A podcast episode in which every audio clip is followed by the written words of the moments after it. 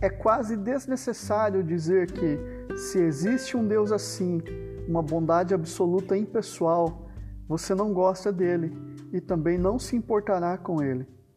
O problema é que uma parte de você está do lado dele e realmente concorda com o protesto contra a ganância, enganação e exploração. Você poderá até querer que ele abra uma exceção no seu caso, que lhe dê uma chance só dessa vez, mas saberá no fundo que, se ele fizer isso, então não pode ser bom, porque esse poder que está por trás do mundo real detesta esse tipo de comportamento. Por outro lado, sabemos que, se existe alguma bondade absoluta, então todos os nossos esforços ao longo do processo são desesperados.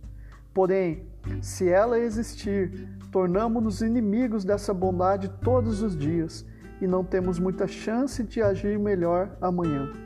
E assim, mais uma vez, nossa situação vira um caso desesperador. Não podemos viver sem a bondade, mas também não podemos conviver com ela. Deus é o único consolo, ao mesmo tempo em que é o terror supremo. É de quem mais precisamos e de quem mais queremos nos esconder. Ele é o nosso único aliado possível e nós nos fizemos seus inimigos. Há pessoas que falam de Deus como se seu olhar fixo fosse divertido.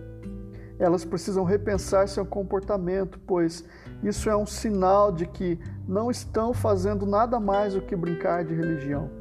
Dependendo da nossa atitude, a bondade pode significar uma incrível segurança ou um grande perigo, e temos assumido a atitude errada no livro Cristianismo Puro e Simples.